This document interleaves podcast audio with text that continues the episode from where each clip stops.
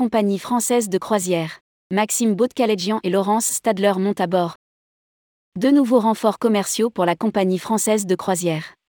Compagnie française de croisière CFC étoffe son équipe commerciale avec l'arrivée de Maxime Baudecalegian en tant que directeur des ventes Nord et de Laurence Stadler en tant que directrice de vente Sud. Rédigé par Céline Imri le lundi 26 septembre 2022.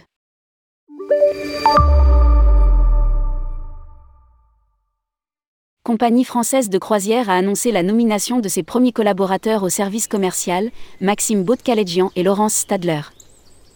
À eux deux, ils superviseront une dizaine de collaborateurs. Maxime Baudecalegian rejoint la compagnie au poste de directeur des ventes Nord. Passionné de voyage, Maxime Baudecalegian est titulaire d'un BTS Tourisme obtenu à Rennes. Après deux saisons en tant qu'agent d'escale chez Condor Ferry puis personnel navigant chez Brittany Ferry, il endosse la fonction de commercial en 2010. Durant 12 ans, il représentera tour à tour Top of Travel, Vacances Transat, Look Voyage et Bravo Club.